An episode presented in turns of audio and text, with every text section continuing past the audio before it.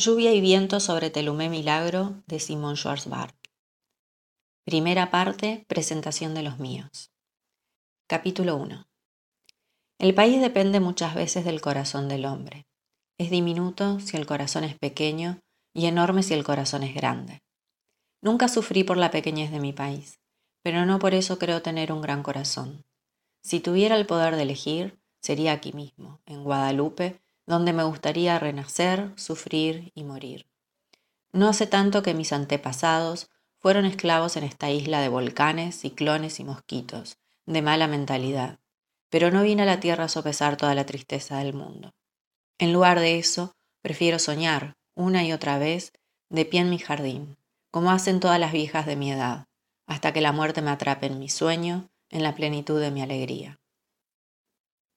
Cuando era chica, mi madre Victoire me hablaba mucho de mi abuela, la negra Toussaint.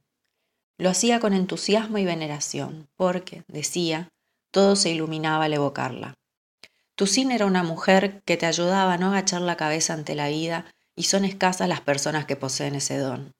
Mi madre la veneraba tanto que llegué a creer que Toussaint, mi abuelita, era un ser mítico que habitaba en otro mundo, de manera que ya en vida había entrado para mí en la leyenda. Acostumbraba llamar a mi abuela con el nombre que le habían dado los hombres, reina sin nombre, pero su verdadero nombre de nacimiento era Toussaint Lugandor. Su madre, Minerve, había sido una mujer afortunada a la que la abolición de la esclavitud había liberado de un amo conocido por sus crueles caprichos. Después de la abolición, Minerve había deambulado buscando refugio, lejos de la plantación de sus fantasías, hasta que se detuvo en la abandoné. Los cimarrones habían emigrado hacia allí y se había formado un pequeño poblado. Un gran número de vagabundos buscaba refugio y muchos se negaban a instalarse en cualquier parte porque temían que los viejos tiempos regresaran. Así llegó de la Dominica un negro que huyó apenas le anunciaron su paternidad, y los del abandoné, que Minerva había rechazado, se rieron de su vientre hinchado. Pero cuando el mestizo Yango se hizo cargo de la vergüenza de Minerva, mi bisabuela, las risas se detuvieron y la hiel envenenó a los que se habían divertido con las desgracias ajena. La pequeña Tusín vio el mundo y Yango la amó como si hubiese nacido de sus afanes. A medida que la chiquita daba una nueva vuelta al sol con la gracia de la flor de caña, se convertían los ojos de este hombre, la sangre de sus venas, el aire de sus pulmones. Gracias al amor y al respeto que le prodigaba Yango, la difunta Minerva pudo caminar sin vergüenza por las calles del pueblo, con la cabeza en alto, la espalda arqueada, las manos en la cadera, y la podredumbre de los alientos se alejó de ella para ir a respirar sobre mejores pastos. Así es como comenzó la vida de la joven Toussaint, con la delicadeza de un amanecer en un día despejado. Vivían en un pueblo donde se alternaban los vientos terrestres y marinos. Un camino empinado bordeaba precipicios y soledades, Parecía que no conducía a nada humano, y por eso el pueblo se llamaba la Abandoné. Había días en que la angustia se apoderaba de todo, y las personas se sentían como viajeros perdidos en tierra desconocida. Pero Minerv todavía era muy joven y valiente.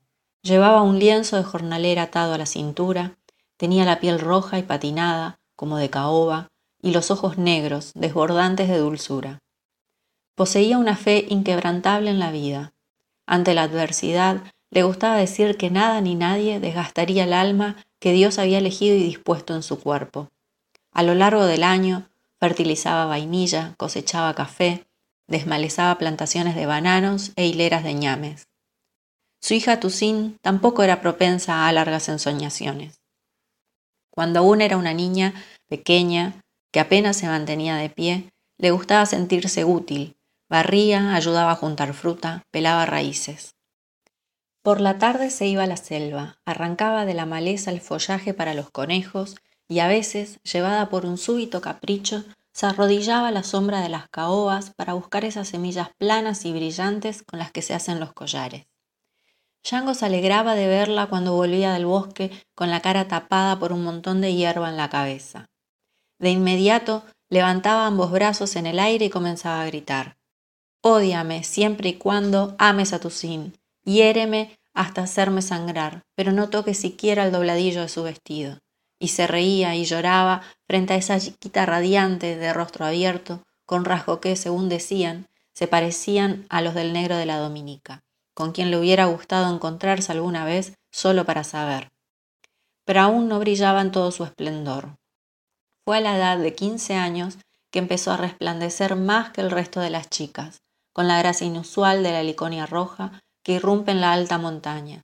Tanto es así que ella sola era, como decían los viejos, toda la juventud del abandoné.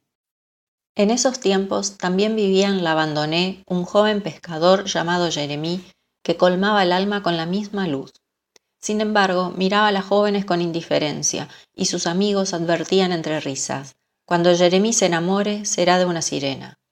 Esas palabras no fueron suficientes para afearlo, y los corazones de las jóvenes se arrugaban de despecho, Tenía 19 años y ya era el mejor pescador de la bahía Caret. ¿De dónde sacaba esos montones de pargos, tazares y balares azules? De ningún otro lugar que debajo de su bote, Vendavant, con el que bailaba sin pausa, de la mañana a la tarde y de la tarde a la mañana, porque no vivía más que para sentir el sonido de las olas en sus oídos y las caricias de los vientos alicios en su rostro. Así era Jeremí en esa época en la que Tusín apareció ante todos como la liconia roja que irrumpe en la alta montaña. En los días sin viento, cuando el agua estaba en calma, Jeremí iba a la selva a cortar lianas para hacer redes. Una tarde dejó la orilla del mar para ir a cortar algunas, y así fue como Tusín se interpuso en su camino, en el medio del bosque.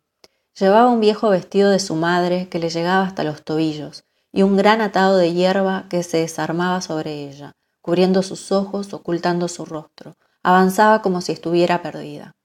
El joven se dirigió a ella diciendo, ¿Esta es la nueva moda en la abandoné, la moda de los burros de carga? Tusina arrojó el bulto y miró sorprendida al joven, al borde de las lágrimas. Soy una chica que va a buscar hierba al monte y aquí estoy, recogiendo insultos.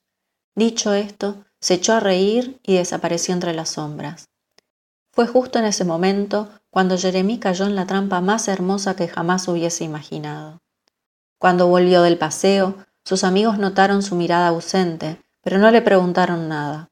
De hecho, ese aire perdido se ve a menudo en los auténticos pescadores, en aquellos que han adoptado el mar como patria, por lo que simplemente pensaron que la tierra no tenía valor para Jeremí y que, de verdad, su elemento natural era el agua pero se desengañaron en los días siguientes cuando lo vieron abandonar el vendaván a su suerte, varado en la playa, seco. Consultaron entre ellos y llegaron a la conclusión de que Jeremí estaba bajo el dominio de la más malvada de todas las criaturas, la Guiablesse, esa mujer de pie bífido que se alimenta exclusivamente de tu gusto por la vida, llevándote un día u otro con sus encantos al suicidio. Le preguntaron si se la había encontrado aquel día maldito cuando había subido a la selva. Como los amigos lo presionaron, Jeremy confesó. La única diablez con la que me crucé ese día, dijo, se llama Tusín, la Tusín de Yango. Entonces le dijeron riéndose en voz baja, ahora entendemos mejor, y la cosa es mucho más simple de lo que parece, porque si quieres nuestra opinión, que nosotros sepamos, no hay ninguna hija de príncipe en la abandoné. Por suerte, no somos más que un montón de negros en la misma trampa, sin mamá y sin papá, frente al Eterno. Aquí todo el mundo está al mismo nivel que los demás, y ninguna de nuestras mujeres puede presumir de tener tres ojos o dos turmalinas durmiendo entre sus muslos. Es cierto, nos vas a decir que esta no es común, que no es una de esas mujeres que deambulan por todas partes como lagartijas, protegidas por su carne sosa, y te contestamos, Jeremí, dices bien, como de costumbre. Al igual que tú, tenemos ojos y cuando tu sin nos roza las pupilas, se nos refresca la vista. Amigo, todas estas palabras son solo para decirte una cosa. Por más hermosa que sea, la chica es como tú, y cuando salgas a la calle con ella, no estarán desparejos. Y otra cosa, cuando vayas a ver a sus padres para contarles tus intenciones, recuerda que aquí no hay caníbales y que Yango y Minerv no te comerán y dejaron que Jeremí se fuera consigo mismo para que pudiera tomar sus decisiones de hombre. Qué bendición los amigos, pensó Jeremí, el día que visitó a los padres de Tusín, vestido como de costumbre, pero con una hermosa pesca de pargos rosados en la mano. Todavía estaba en el umbral cuando les habló de su amor por Tusín.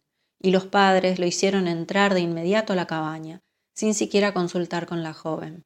A su modo, daban la impresión de que conocían bien a Jeremí, que sabían a qué se dedicaba en el mar y sobre la tierra. Un hombre en condiciones de formar una familia, traer niños al mundo y alimentarlos. Ese fue el comienzo de una de esas dulces tardes guadalupeñas que se iluminó con la llegada de Tusín, justo sobre el final, con vermú para los hombres y crema de zapote para el sexo débil, todo servido en una bandeja con un mantelito bordado. Cuando se despidieron, Minerva anunció que la puerta de esa casa ahora estaba abierta para él noche y día, y Jeremí sabía que podía considerar ese vermú y esa invitación como un triunfo definitivo, porque con una lechuguita tan hermosa como Tusín no necesitaban abalanzarse sobre el cuello del hombre al primer paso, como si quisieran deshacerse de ganado defectuoso. Por la noche, para celebrar el triunfo, Jeremí y sus amigos decidieron ir a pescar. Trajeron tanta pesca que esa salida fue inolvidable en la abandoné, y como habían pescado esas caballas con la alegría de llegar a la playa y venderlas, también fue memorable aquel reparto en el pueblo. Ese mediodía los hombres se paseaban con un vaso de ron en la mano y se golpeaban tres veces el pecho inflado, extasiados. Aunque pueda parecerlo, en verdad la raza de los hombres no está muerta. Las mujeres asentían con la cabeza a sus afirmaciones y susurraban por lo bajo lo que hace uno mil lo deshacen. En tanto una de ellas tiró a su pesar. Mientras tanto, eso hace que una tenga esperanzas. Y las lenguas saciadas se dieron respiro mientras el sonido de las olas se había reanudado en la cabeza de Jeremí.